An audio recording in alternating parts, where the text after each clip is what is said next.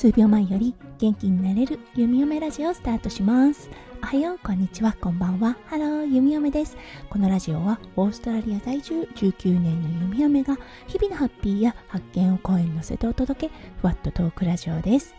今日は2022年9月7日水曜日ですね。皆さんどんな水曜日の午後お過ごしでしょうか？はい今日だったんですが弓嫁の本当に本当に大切な旦那様はい翔ちゃんのお誕生日となりました。今朝だったんですが夫翔ちゃんとお母さんと私のねグループ LINE にお母さんからメッセージが入っていました。うん夫翔ちゃんね 3790g の大きい赤ちゃんだったそうです。うんお母さんものすごく頑張ったんだろうなって思います。うんお誕生日ってね本当に不思議な日ですよね。そういてくれるだけで特別な日っていうのがお誕生日だと思います。そしてねこの日はやはり産んでくれたお母さんに感謝する日だなと思います。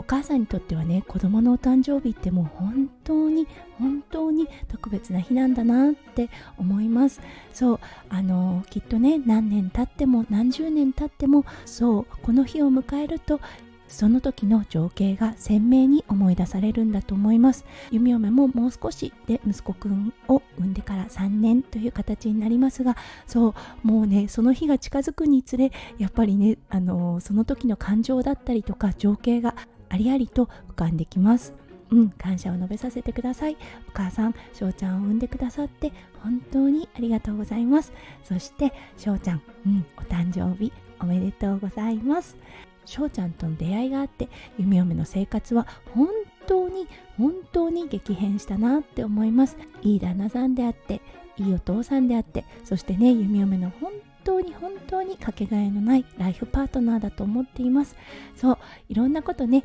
長い人生の中ではあると思いますが一緒に共有してお互いの人生が終わるまでもうね末永く末永く仲良くしてください。はい。本当に今日という特別な日残念ながらというか、うん、どうなんでしょう。今日は朝早くからね、夫翔ちゃん、シドニーのクリニックの方に出かけています。帰ってくるのはすごく遅くって、お祝いの方はね、もしかすると明日になるかもしれませんが、うん、翔ちゃんがね、大好きな大きなプリンとか焼こうかななんて思っています。はい、翔ちゃん、2022年9月7日、うん、お誕生日、本当におめでとうございます。そしてね、いつまでも翔ちゃんのライフワークである周りの人を笑顔に健康に幸せにするっていうね大きな大きな目標のそばにいさせてください。そしてねサポートさせてくださいね。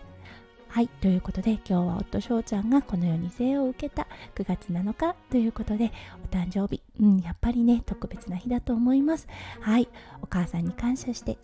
そして元気でねいてくれる夫翔ちゃんに感謝して今日のね配信を閉じさせていただきたいと思います。今日も最後まで聞いてくださって本当にありがとうございました。皆さんの一日がキラキラがいっぱいいっぱい詰まった素敵な素敵なものでありますよう弓嫁心からお祈りいたしております